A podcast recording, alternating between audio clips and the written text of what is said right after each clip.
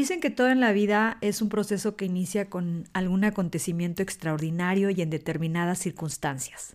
Un acontecimiento que muchas veces implica toda una cadena de sucesos que o te van impulsando a salir adelante o bien te van hundiendo en lo más profundo de la victimización. Sin embargo, en ambos casos el tomar cualquiera de esas dos opciones o de esas dos rutas es en última instancia una decisión personal y una responsabilidad de cada uno de nosotros.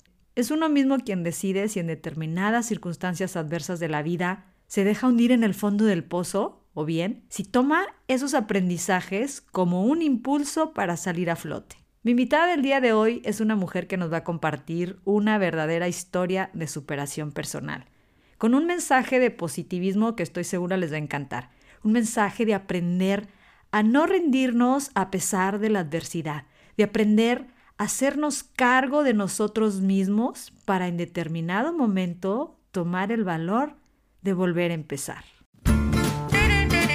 Bienvenidos a un episodio más de mi podcast Hablando Sola. Un espacio personal donde podrás escuchar opiniones, entrevistas, reflexiones y distintos puntos de vista sobre diversos temas relacionados al desarrollo personal. Mi objetivo con este podcast es compartir contigo herramientas e información que te inspiren, te motiven, pero sobre todo que te ayuden a trabajar en ti y en tu crecimiento, para que logres de esta forma convertirte en tu mejor versión. Yo soy Neri Granados y esto es Hablando Sola. Hola, ¿cómo están? Pues yo muy contenta de presentarles un nuevo episodio de este podcast y sobre todo muy contenta porque la historia de vida que les voy a compartir el día de hoy es una historia que personalmente me encantó desde que la leí y ahorita se van a dar cuenta por qué. Déjenme presentarles a mi invitada del día de hoy. Su nombre es Blanca Vega. Ella es mamá, es hija, es esposa, es conferencista y además tiene 10 años de experiencia como networker profesional con premios nacionales e internacionales. Blanca es una mujer que por su sabiduría, no de conocimiento, sino sabiduría de vida, es capaz de demostrarnos a través de su experiencia que es posible el cambio dentro de nosotros mismos si verdaderamente nos proponemos cambiar. A nivel personal, Blanca se ha destacado por tener grandes retos de vida, por superarlos y alcanzar el éxito. Blanca es también coach, imparte talleres para lograr sacar la mejor versión de cada persona. Y es como ella misma se autodefine, una evangelizadora del bienestar, integradora de personas con capacidades diferentes a la sociedad. Su entusiasmo por la vida y sus procesos le han dado la extraordinaria habilidad de ser una inspiración para muchas personas y llenar de esperanza a quien en determinado momento no encuentra la luz. Una de sus principales labores hoy en día es ayudar a las personas a descubrir toda su fortaleza y su potencial para convertirse en su mejor versión. Bienvenida Blanca, ¿cómo estás? Me gustaría que empezaras primero por contarnos un poquito acerca de cuáles fueron esas circunstancias que te fueron llevando a lo largo de la vida al lugar donde estás hoy.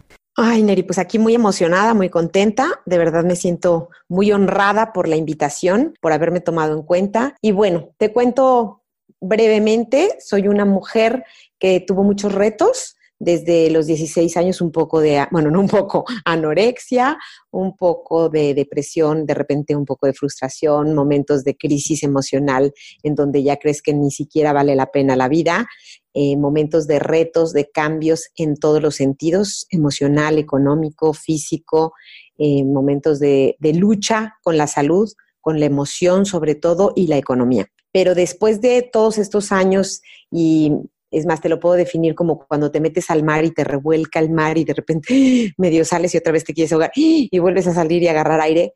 Yo sabía dentro de mí que había algo mejor. Estaba segurísima que Dios, que en este caso es eh, la parte, mi parte espiritual, cada quien debemos de tener un ser supremo, el mío es Dios, eh, tenía algo mucho más importante para mí que nada más el, fracaso, el dolor, eh, el ser la víctima de las circunstancias, el quedarme en el de verdad ya no quiero vivir, que lo intenté tres veces. Eh, definitivamente había algo de mí, un poco de esperanza, un poco de luz, porque de verdad yo creía que él tenía algo mejor para mí y decidí pues hacerme cargo. Claro. Oye, Blanca, no sé si nos pudiera relatar un poco más a detalle cómo es que se fueron dando todos estos sucesos, todas estas circunstancias que mencionas, como por ejemplo una anorexia, un tema de depresión, problemas económicos al punto de llevarte incluso a, un intento de suicidio y, luego qué fue lo que te quitó esa idea de querer acabar con tu vida. Mira, realmente eh, fueron circunstancias, eh, prácticamente todas empezaban por la economía, ¿no? Y porque pues no, no, podía, no pude seguir estudiando, por ejemplo, la universidad. A los 16 años cambié de ciudad, de estar en un estatus y una ciudad maravillosa y me tuve que ir a otra, a un estatus menos económicamente menos bueno. Y eso pega mucho a los 16 porque pues tú crees que eres lo que tienes. Y la otra parte, eh, pues cuando tú no tienes un control, controlas, por ejemplo, con la, pues todavía eres una chavita de 16, tú no podías decidir, ¿saben qué? Yo me voy o yo hago otra cosa, entonces tú controlas con los problemas alimenticios, entonces me da una anorexia. Estuve un año sin comer prácticamente, te acostumbras, padrísimo, Claro que después vienen las consecuencias físicas. A partir de esas consecuencias físicas, pues hubo muchísimo descontrol físico. Eh, bueno, en realidad soy mamá porque Dios es grande, porque la verdad es que con el tipo de anorexia que tuve era como para que no hubiera podido tener hijas. Entonces, a partir de ahí se vinieron muchas circunstancias de, de enfermedades, ¿no? Mucha enfermedad, muchísima depresión, porque yo creía que el mundo estaba contra mí, yo creía que mis papás no me entendían y que no podían hacer algo más por mí, y yo creí todo, todo era negro, así lo veía, ¿no? O sea, y entré en una depresión tal que a esa edad más o menos decidí, tuve mi primer intento de suicidio porque dices, o sea, ya, no vale la pena, nadie me oye, no me pelan, pero tú misma estás en tu mismo hoyo, ¿no? Y te vas bajando. Y luego, bueno, gracias a Dios siempre el Señor pone personas, independientemente que mis papás me habían heredado esa fe maravillosa y mis papás como seres humanos, pues trataban de ayudarme con lo más que yo me dejaba, ¿verdad? Porque tampoco yo me dejaba mucho, que digamos. Entonces, hicieron lo que pudieron con lo que tenían, pero yo sentía que el mundo era muy mala onda y que eh, yo cantaba el, mi himno era la de yo soy rebelde porque el mundo me ha hecho así. Entonces, sí, después de esos intentos, después de eso, me rescata un ser maravilloso que fue como mi sensei, además de todo lo que mis papás ya habían sembrado en mí, ¿no? Ya me habían dado las bases importantes, que eran los valores, la fe, el tener un ser supremo en quien recargarte. Y bueno, pone muchas personas como mi tío Toño que me saca de un hoyo y me ayuda y me enseña otras opciones, que eso es, fue muy padre, me rescata y volvemos a reencontrar la conexión con la vida. Y luego de ahí empezamos a, empiezo a buscar, me voy de casa a los 18, eh, porque de, plano yo quería seguir estudiando una universidad y la verdad es que quería hacer algo más grande que lo que la economía nos permitía, ¿no? Y lo que la vida nos permitía. Entonces me voy de casa, me hago cargo de mí. Al final no alcancé más que como tres semestres porque fue muy difícil tener una autodisciplina, formarte, mantenerte, reeducarte y permanecer intacto en este mundo que daba mil vueltas y pues que al ser una chavita de 18 años sola, pues había demasiado eh, circunstancias alrededor que a veces te podían orillar a equivocarte. Entonces, definitivamente había que estar muy alerta. Entonces, fue un poco difícil, bastante. Eh, había momentos que pues no me alcanzaba, ¿verdad? Porque yo me mantenía todo. Entonces, había momentos que era así como que, bueno, te puedo decir, el top, top eran tres días podría no comer, ya al cuarto sí pedía ayuda y alimento con algún tío. Ajá, sí. Pero entonces era una lucha interna porque, pues porque sí, porque las circunstancias no estaban tan fáciles y seguía creyendo que de verdad el mundo estaba contra mí. Luego me caso, eh, tengo dos hijas, en, el inter de las dos hijas, pues las economías siguen medio desequilibradas, la parte eh, pareja un poco movida, digamos, porque pues, pues sí, la economía desestabiliza absolutamente todo de repente y vienen más enfermedades porque obviamente la base está un poco deteriorada desde la anorexia, entonces muchísima crisis física, emocional también. Yo creo que las enfermedades te llegan por las emociones y las emociones estaban todas revueltas. Entonces, otra lucha de, salir adelante. Ahí tengo mi segundo intento de suicidio cuando mi hija, la mayor, tenía muchísima asma, no le encontrábamos, teníamos que salirnos de la ciudad, vivíamos en México, era alérgica a todo. Entonces, pues no puedes contigo, menos puedes con otros y menos, o sea, es como muy difícil. Y otra vez dices, ¿sabes qué? Esto no vale la pena, mm, ¿no? Intento el segundo. Eh, sin embargo, siempre, siempre eh, me caracterizo y creo que las, las personas que me conocen saben que pues siempre estoy con una sonrisa, siempre le busco el lado amable, siempre busco la luz, siempre decía yo, bueno, y yo creo que eso me salva cuando ah, tengo los intentos porque siempre hay algo que me dice, aguanta tantito, hay algo para ti, ¿no? yo, yo soy tu padre y estoy aquí y yo me hago cargo, pero, pero tú al principio no le dejas hacerse cargo, sino que ay, ayúdame, pero yo te digo cómo, exacto. Yo te digo por esta calle o por esta calle o por esta calle, ¿no? En realidad el GPS lo tiene él y eso lo entendí muchos años después, pero bueno. El caso es que es una lucha emocional, física, económica, trabajar y trabajar. En cierto modo me siento un poco limitada porque no tenía carrera, entonces para la sociedad no eres nadie, eh, aunque siempre he trabajado y siempre he trabajado menos robar, matar y aquellito hecho de todo, ¿no? Entonces le, luché, fui eh, hice pasteles, me, me, vestí de botarga, o sea, siempre en la búsqueda de lo que fuera. Había que disfrazarse, me disfrazaba, había que viajar tres horas para llegar al trabajo, me las echaba, hasta que encuentras trabajos maravillosos que te dignifican como ser humano, ¿no? Y que sacan tus habilidades. Después de estos tres intentos tengo amigas, siempre hay amigas, siempre hay tíos, siempre hay papás, siempre hay hermanos que de repente te echan la mano y te dicen, a ver, espérate, espérate, respira. Pero es mucho más fácil decir, todos tienen la culpa. Sí, sí, claro. La verdad es que es un papel padrísimo, la verdad es que es muy cómodo ser la víctima. Y es adictivo, eso es lo más terrible, que es adictivo, entonces te acostumbras. Sin embargo, cuando ya se viene un momento crítico, me tengo que divorciar, el divorcio no es nada fácil, es un poco eh, complicado económicamente más, emocionalmente más, pero gracias a Dios yo ya había, eh, ya había conocido la empresa de network marketing en la que trabajo y ya tenía un poco más de trabajo en mi persona. Y ahí decido, aprendo y entiendo que absolutamente todo depende de mí, que independientemente de las circunstancias, el color que tenga el día, si está nublado o está soleado, la única que tiene eh, la decisión de cómo verlo y cómo llevarlo soy yo y eso Ay, Neri, eso es la maravilla de maravillas. Sí, sí, totalmente de acuerdo contigo, Blanca. Yo creo que el poder darte cuenta de que al final la única persona responsable de ti y de todo lo que te pasa eres tú mismo, pues es casi como abrirte a otro nivel de conciencia, ¿no? Pero creo que también desafortunadamente no todas las personas están preparadas para ese descubrimiento porque como tú decías hace un momento, el papel de víctima es mucho más cómodo y hay mucha gente que prefiere vivir toda su vida en esa comodidad, en ese papel de víctima, responsabilizando al gobierno, a sus padres, al clima, a la sociedad, porque de alguna forma eso es lo que aprendemos desde niños. Y vaya, no, no, los, no los culpo. Yo me doy cuenta de que esto es un problema social en, en, nuestra cultura. Estamos como muy acostumbrados a responsabilizar siempre a los demás. Y esto, por ejemplo, lo veo mucho también en el tema de las emociones. Eh, si nos sentimos bien, eh, responsabilizamos a alguien. Si nos sentimos mal, igual. Y asimismo nosotros nos sentimos responsables de, de, cómo se sienten otras personas. Y lo digo porque me ha tocado escuchar y también leer frases del tipo de, no, no importa lo que hagas, lo que importa es cómo haces sentir a los demás.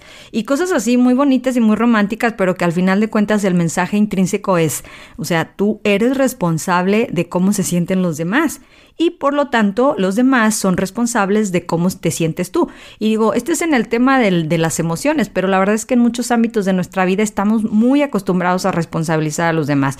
Pero bueno, cambiando un poquito de tema, este, hay algo que también me gustaría preguntarte y esto tiene que ver con una frase que leí en tu blog que decía algo así. Lo maravilloso de la vida es que cada día tienes una oportunidad de reescribir tu propia historia. Y me gustaría preguntarte, ¿cuál fue exactamente ese momento en el que tú decidiste reescribir tu propia historia? Pues mira, Neri, en el momento en el que te volteas a ver y dices, bueno, sí tengo unos papás, tengo unos hermanos, tengo un ex, tener un ex es un pretexto perfecto para echar la culpa, ¿me explico? Que tengo una economía fregada, tengo que dejar mi ciudad, tengo que empezar de nuevo y volteas y dices, sí, tengo a muchos a quien echarle la culpa, pero la verdad es que la única que está viviendo este hoy soy yo. Para el network marketing, que por eso lo amo y lo, lo adoro y me apasiona, eh, pues tú eres, la, tú eres la tienda, tú eres, o sea, entre más crezcas tú, más crece tu negocio. Esa es una bendición y una ventaja.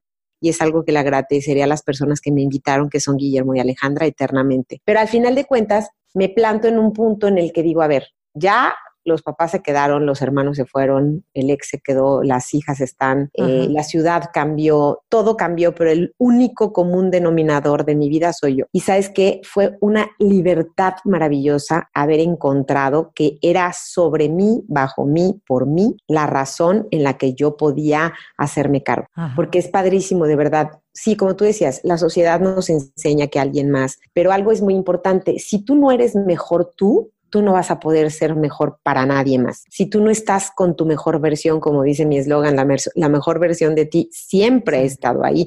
Pero si tú no la usas, ¿de qué me sirve ser mamá? ¿De qué me sirve ser hija? ¿De qué me sirve ser esposa? Si no charcha, ¿no? O sea, obviamente las circunstancias de los divorcios siempre es un 100, 100 y 100, pero a veces te, si lo sabes tomar te sirven para ser mejor persona para alguien más. Eso es una bendición. El punto es que yo me doy cuenta que gracias a Dios me muestra el camino de que yo iba por la vida haciendo eso que tú decías como, como sociedad, viendo por todos, ayudando a todos y dejándome a mí de lado, queriendo ser el Espíritu Santo de todos y no podemos. ¿Estás de acuerdo que es impresionante? Todos queremos ser el Espíritu Santo y los queremos iluminar y los que no, o sea, primero tienes que ser tú, entonces puedes iluminar y entonces puedes ayudar.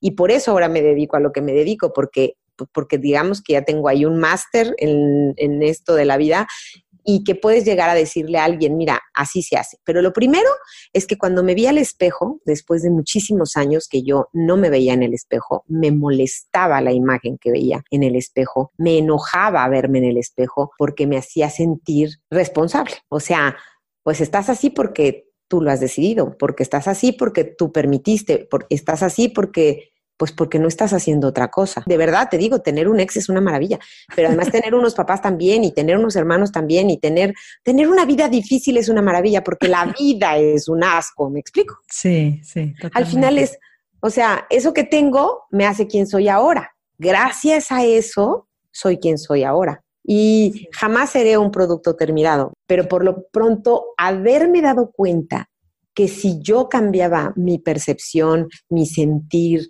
mi actuar, me reconocía quién era. Fue maravilloso cuando me pude ver en el espejo y decir, wow, no eres el asco de persona que yo pensaba. ¿No? Y volteas y, y enumeras tus bendiciones y enumeras tus habilidades y te das cuenta de los dones que tienes y entonces si aunque nadie te apoyara, porque hubo momentos en que no había nadie más que yo, con el Ser Supremo, mi Dios, no había nadie, pero cuando tú entiendes que tienes dones, que tienes habilidades, que tienes eh, todo lo que Dios te dotó para vivir en este planeta y hacer y hacer y ser tu propósito de vida, va a ser mucho más fácil. Fíjate qué importante eso que mencionas, Blanca, el hecho de poder darnos cuenta que todos los seres humanos, independientemente de nuestra raza, color, condición, etcétera, que todos tenemos habilidades, que todos tenemos dones. Qué importante es darnos cuenta de eso, pero a veces también pasa que, como te decía hace un momento, hay muchísimas personas que pasan su vida sin descubrir cuáles son sus dones, cuáles son sus habilidades, porque pues como, como que la mayoría de las personas andan más como metidas en otros, en otros rollos y creo que muy pocas personas se dan ese tiempo de, de hacer un, un trabajo de introspección, un trabajo interior. Yo creo que las personas que, que, estamos como más en contacto con todo este tema del desarrollo personal, sabemos que pues el autoconocimiento no es algo que te llega por arte de magia, es, es un trabajo intenso, un trabajo interior intenso, eh, es un trabajo que consiste pues obviamente como su propio nombre lo dice, trabajar en nosotros mismos y, y lograr todo esto pues es obviamente todo un proceso. Como tú decías hace un momento, es un proceso que conlleva una responsabilidad, es aprender a, a responsabilizarnos, perdón, y hacernos cargo de nosotros mismos.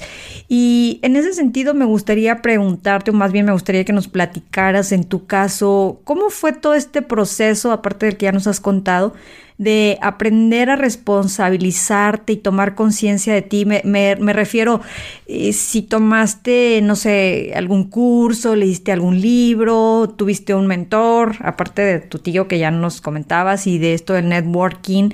Eh, ¿Qué otras herramientas tuviste para lograr todo este proceso de, de crecimiento que has logrado hasta el día de hoy?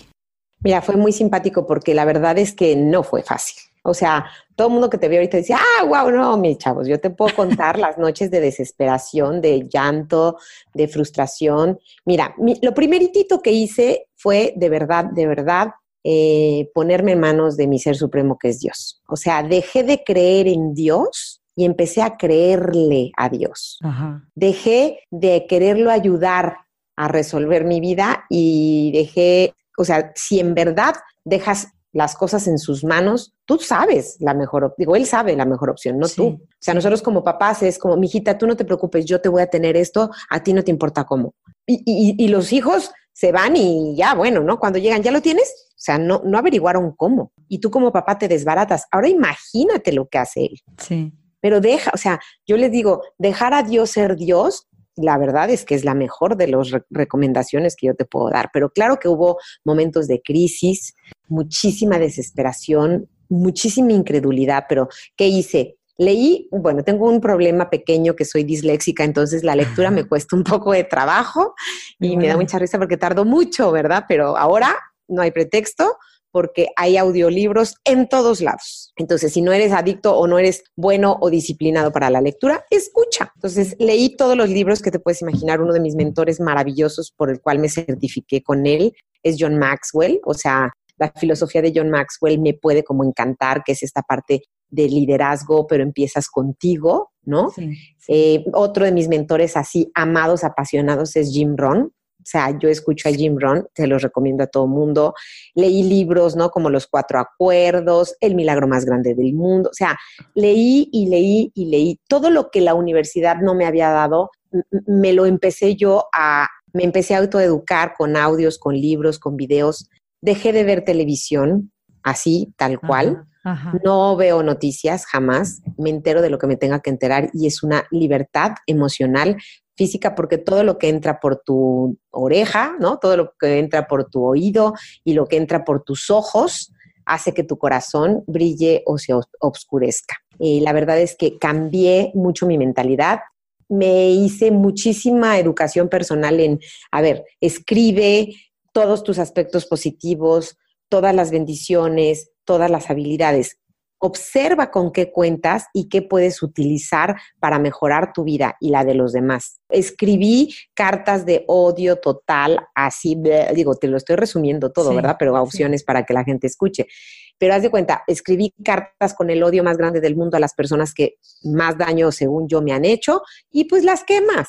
Perdoné, aprendí a perdonar empezando de mí, conmigo más bien a, perdonarme, a dejar de ser tan ruda con mi... Digo, a veces por supuesto que me sigue fallando, ¿verdad? Sí. Porque humana seguiré siendo eternamente. Pero aquí el punto es, aprendí a perdonar. Tenemos como un absurdo mm, creencia con el perdón, como que el perdón es, si lo perdono le voy a hacer el favor. No, amiga, el favor te lo haces tú. Tú eres la que te liberas. Empecé a quitarme pues todas las capas de negatividad que tenía. Con todo el respeto del mundo, de hecho yo lo tengo con mis hijas y se los he pedido, todo lo que las creencias que no te llevaron a nada que aprendiste durante toda tu vida, tíralas. O sea, agradece tus creencias, pero agradece que las puedes cambiar. Esa es otra de mis frases favoritas. Entonces, yo, por ejemplo, con mis hijas tengo un, pacto. Saben que de lo que yo les enseñé, si, si algo no les funciona, tírenlo, punto, ya. O sea, eso era lo que yo pensaba. Cambié mi creencia con el dinero, leí el libro más maravilloso que tiene que ver con el dinero, que se llama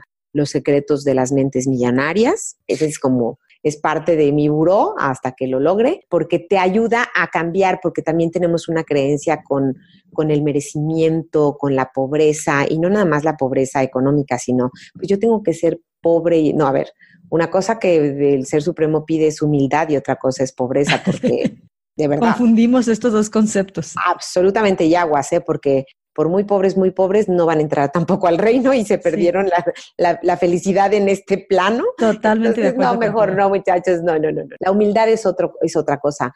Trabajé mucho mi, mi pobreza de espíritu, no en el aspecto con Dios, porque con eso lo tenía muy grande, pero mi, mi, pobreza conmigo, a mí la gente me decía, ay, está salada. Y la creí. Dejé de comprar lo que no me venía. O sea, a veces, te digo, a veces como sigo en este plano, ¿verdad? Me sigue fallando, pero ya es más fácil que, pueda pasar así como el ole, ¿no? ole, ya no me tomo nada personal o intento no tomarme nada personal. Eh, trato de aprender todos los días, sigo aprendiendo, sigo leyendo mis libros, sigo leyendo, escuchando audios, pero lo más maravilloso es que entendí que todo esto es un día a la vez, que con esa frase que leías tú de mi blog, o sea, cada 24 horas podemos reescribir la historia. Al principio lo hice cada cinco minutos, o sea, era...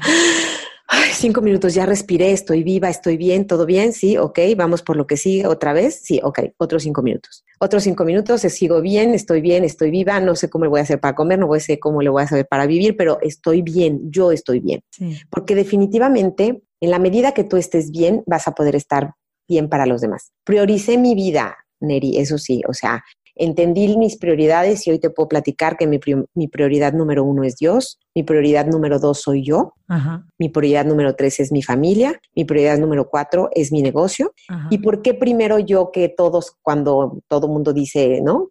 Es mejor servir, es mejor dar, sí, pero yo no tengo, ¿qué te doy? Si yo no sé, si yo no soy, ¿qué te aporto? Si yo no estoy completa, o sea, vamos viviendo en la vida, mira, se va a oír un poco chistosa la palabra, pero es real, o sea, vamos vamos desacompletados, completando la, vida a otros y tú te vas quedando aún más desacompletado. exacto, exacto. Completamente nadie. Te quedas sin ti, te quedas hueco, te quedas vacío y entonces preguntas, ahora sí que, ¿por qué me pasa esto a mí? Pues, mijita, ¿dónde estás? Algo muy importante que me pasaba cuando empecé a enamorarme de mí, porque no sabes, me hice cartas, me empecé a ver que, pues, a lo mejor tenía algo bueno, a lo mejor tenía algo bonito. sí, sí, sí. Por cosas muy simples empecé a, apuntarme todo lo positivo que podía tener, que podía entender. Eh, si yo no hubiera empezado todo este proceso, nunca hubiera descubierto que tengo una sonrisa bien padre y la verdad es que me gusta mucho mi sonrisa, pero nunca la hubiera visto porque todo estaba negro, ¿no? Pero lo más, lo más fuerte es que la gente no quiere trabajar en sí misma. Una de las cosas que yo admiro de Jim Rohn, que es el que me encanta, y él dice, trabaja más en tu persona que en tu trabajo, y entonces todo te va a ir mejor. Pero la gente, o sea, he tenido experiencias fuertes, muy fuertes de, gente que ha amado en mi vida mucho, que, que son mis tíos, que son brillantísimos como seres humanos o que fueron brillantísimos como, como profesionistas, grandes wow, ¿no? Nombramientos, lo que tú quieras, pero su parte personal, emocional, no la trabajaron tanto y eso los hizo sufrir mucho. Es que volvemos a lo mismo que decíamos hace un momento, ¿no? Eh, creo que muchas veces el enfrentarnos a nosotros mismos es un acto de responsabilidad, sí, pero sobre todo es un acto de valentía porque el hacernos cargo de nosotros mismos es, y no me refiero a la parte económica, sino más bien a la parte emocional, creo que es algo que asusta, porque de alguna forma implica como enfrentarte a esa parte de ti que consciente o inconscientemente no quieres ver. Entonces, como que mucha gente prefiere sacarle la vuelta, prefieren como tomar atajos, como desviarse, ya sea por el camino del trabajo, de, de las ocupaciones, de no, no puedo, de esas cosas no importan, de todo lo mundano. Pero al final el, el punto es ese, ¿no? Evitar enfrentarse con sus propias sombras, porque eh, pues creo que enfrentarte con tus propias sombras es algo muy complicado y pues no todo el mundo está preparado para eso.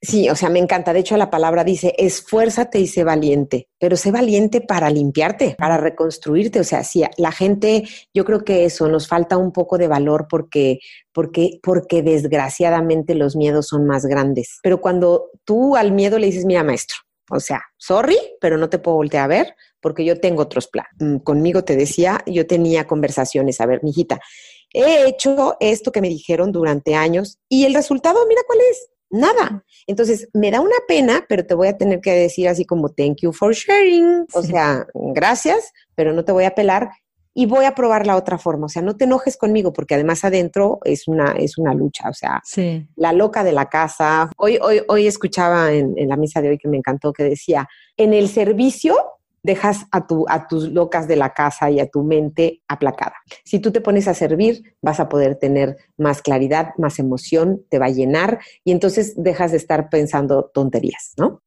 O le quitas la, la fuerza a todo lo negativo, pero tienes que empezar a servirte y servirte contigo.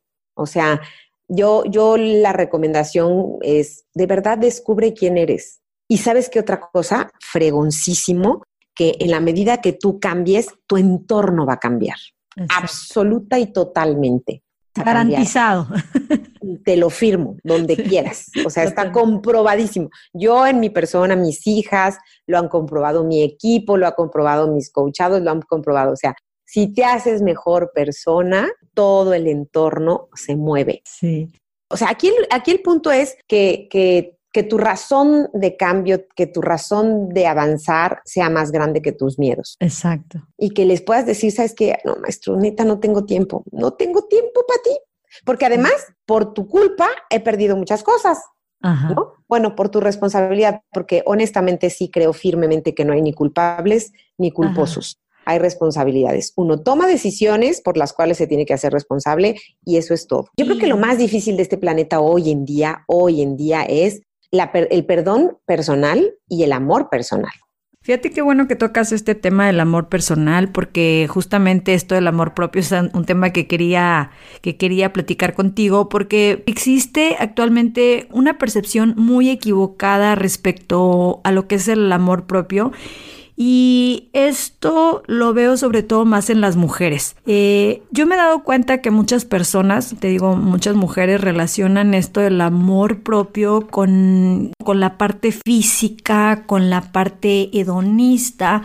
Y por supuesto que sí, o sea, eso es parte del amor propio. Sin embargo, creo que nos quedamos muy en la superficie, porque creo que el amor propio es algo mucho más profundo, algo que va mucho más allá de la parte física, del hedonismo e incluso pues a veces de la vanidad, ¿no? Creo que muchas confundimos lo que es quererse, lo que es amarse, lo que es... Sí, pero es un amor de, de que puedes, puedes estar contigo sola en silencio te puedes, te puedes pasar un momento contigo. Yo de verdad me tomo mi copita de vino conmigo misma. Me ah, yo también. Hoy en día sí, hoy en día pues las hijas ya están fuera, ¿no? El marido trabaja, yo también, pero sí me doy mis tiempos o sea, hasta mis tiempos mundanos y frívolos de una película absurda, o si toca, porque yo sí soy de las personas que, eh, bueno, con mis coachados y con todo, o sea, digo, no, no, no, no puedes reprimir el sentimiento. Si hay dolor, hay dolor, llora. Sí. Llóralo, porque ahí está, punto, no lo puedes, no lo puedes quitar o no, sé positiva. Yo soy muy positiva, pero cuando hay dolor, digo, ¿saben qué? Hoy cancelo citas, de verdad, y hoy estoy triste. Así que, con permiso, prendo mi tele, mi película, pongo hasta mi película para llorar bien, para que salga. que fluya la lágrima. Que salga, que salga, ¿no? Pero sí, o sea, es que el amor propio es que tanto te conoces, pero no afuera.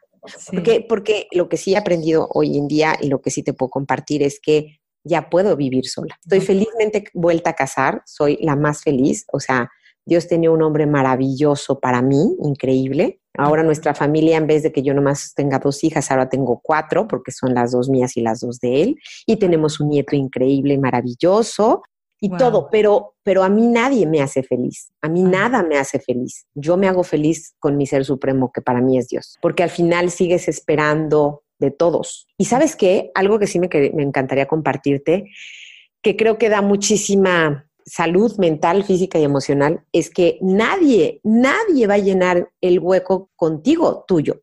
Nadie va a pensar como tú. Nadie va a tomar los, los detalles. Eso, eso lo aprendí de mi hija Marcela, a la cual de verdad mis respetos y se lo agradeceré eternamente, porque ella me decía, ma, que muchas, en muchas circunstancias somos iguales a ti, pero no tenemos los mismos detalles, no se nos ocurren las mismas cosas, no pensamos lo mismo que para ti esto sería tan importante. Y cuando me dijo eso dije, oh my God, ¿es cierto? O sea, y lo empiezas a ver y sí, Ahora yo pido, y ¿sabes qué? Me encantarían unas flores, no sabes, sería yo la mujer más feliz, ¿no?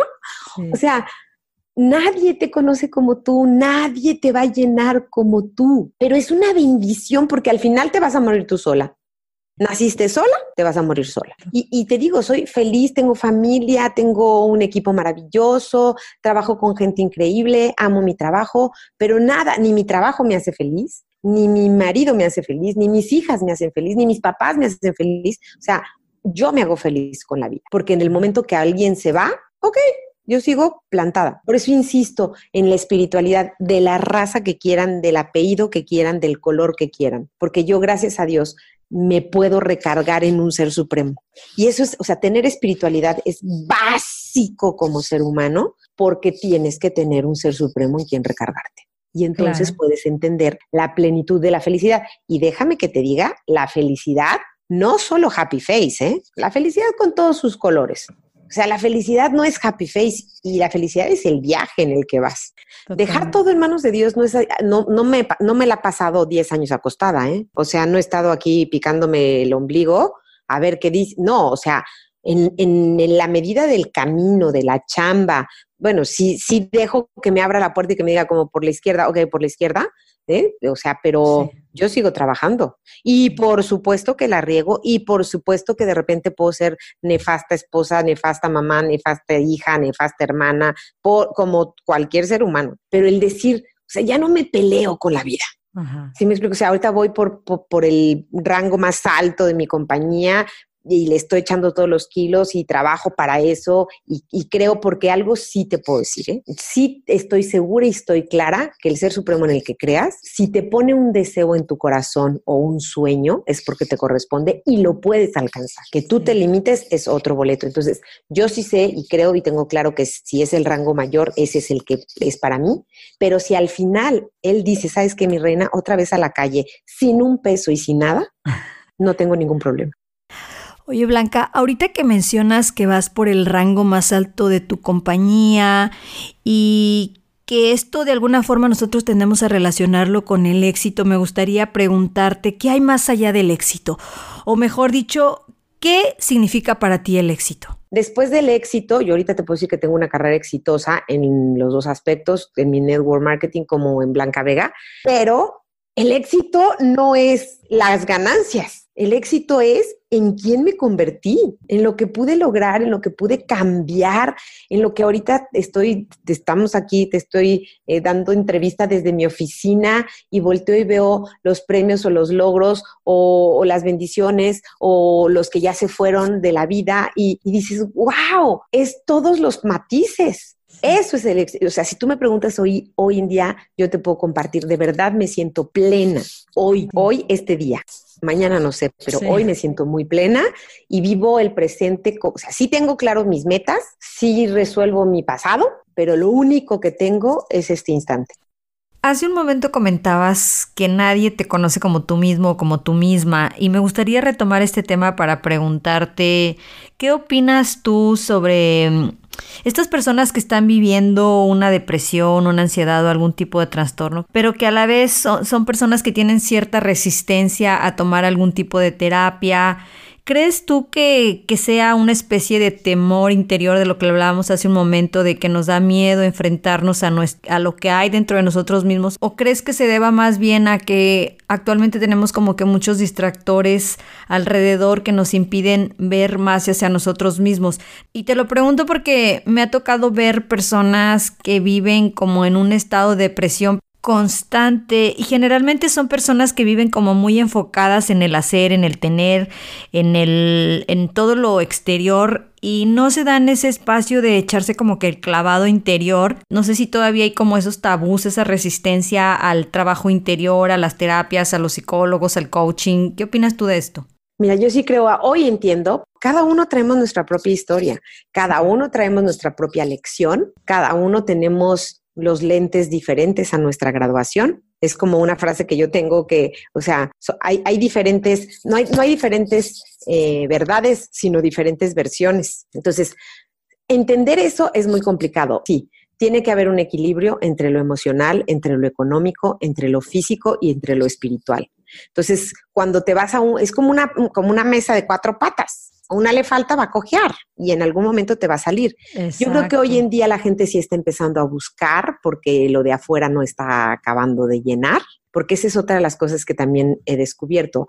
Eh, las personas que hemos tenido una depresión para llegar al punto de no querer más vivir, no estás consciente. Muchas veces la, gente que tú quieres, ahí está el audio, ahí está el libro, ahí está, y está en una depresión tan profunda que no lo va a poder ver. Lo que sí te puedo decir es que yo he descubierto que las personas que llegan a esos puntos, por ellas mismas no van a hacer nada porque no vales, no te vales. Pero si les puedes tú poner a alguien que lo mueva, por ejemplo, el salir de mis depresiones más profundas, mis hijas fueron mi motor, porque yo por blanca nunca hubieras hecho nada, porque cuando llegas a ese punto es porque Blanca no vale, porque a lo mejor las circunstancias externas mm, fueron orillando a la creencia de que no sirve para nada porque nadie ve por ello, no nadie hace, nadie. Entonces, no puedo pedirle a nadie cuando yo coacheo a alguien que está en borde del suicidio, a ver, por ti no, pero tiene que haber alguien, una mamá, un papá, un hermano, un sobrino, un hijo, un somebody, para que nos agarremos tantito, tantito, pero una vez que ya está fuerte, ok, ahora sí, por ti. Pero al final, al final, nosotros que ayudamos, nosotros que estamos en este proceso, al final entendemos que solo la persona que decida va a poder salir. Al final, de verdad, solo depende de cada uno. De verdad, ahí están las respuestas. Yo la verdad es que eh, recomiendo ciegamente el trabajo personal y coaching, psicólogo, como diría una gran amiga mía, watch is never, pero haz algo. Porque sabes qué, o sea, algo bien real. Tú, para que te mueras, tienes que estar bien vivo. Pues mejor mm, vive, ¿no? Yo te recomendaría vive, busca lo mejor de ti, equilibra todas tus partes y pues disfruta lo que hay. Exacto, como dice una amiga, esto es lo que hay y se jodió. Entonces, pues nada, Blanca, de verdad, muchísimas gracias. No me queda más que agradecerte haber estado en este podcast, haber compartido tu experiencia y toda esa información, toda esa sabiduría tan maravillosa que nos has compartido. Y pues nada, no sé si quisieras, antes de despedirnos, dejar algún otro mensaje o agregar algo más a, todo esto que ya nos has compartido aquí? Pues bueno, yo solamente invitaría, como siempre, invito a todo el mundo que, que recuerden, recuerda la mejor versión de ti, siempre ha estado ahí y cuenta tu historia desde la victoria. Oye, Blanca, no sé si quieras compartir todas tus redes sociales, en donde la gente te puede encontrar, dónde te puede seguir, en, Instagram o en... Mira, tengo en, en, podcast digo, en podcast, ¿eh? en Spotify hay podcast con, dice, Historia desde la Victoria. Mi, mis páginas, mi, mi fanpage es Blanca Vega, Instagram Blanca Vega ORG, mi página de internet es blancavega.org. Pues qué padre. Bueno, pues yo como quiera la voy a dejar. También está creo que Blanca Vega. Ah, perfecto. Yo como quiera lo voy a dejar aquí en, el link para que la gente te escuche tus podcasts, vea tus, eh, no sé si tengas en YouTube conferencias, pero que... Eh, no, todavía no llegó a YouTube, nomás está en mi página y este, pero prontamente tocará ah, lo que toque. Sí, sí, sí. Pero sí, hay mucho que compartir y, comparto mucho ahí donde podemos checar y ojalá le llegue a alguien que le pueda servir y a sus órdenes para quien quiera. También están los talleres, las conferencias, eh, el coaching, pero pues hay mucho en, en, las redes que se puede utilizar de manera gratuita. Pues muchísimas gracias, Blanca, y gracias a todas las personas que nos escucharon y nos vemos la próxima semana. Mil gracias, bye bye. Gracias por haber escuchado otro episodio más de mi podcast Hablando Sola. Si te gustó este episodio, no olvides compartirlo. Nos vemos la próxima semana.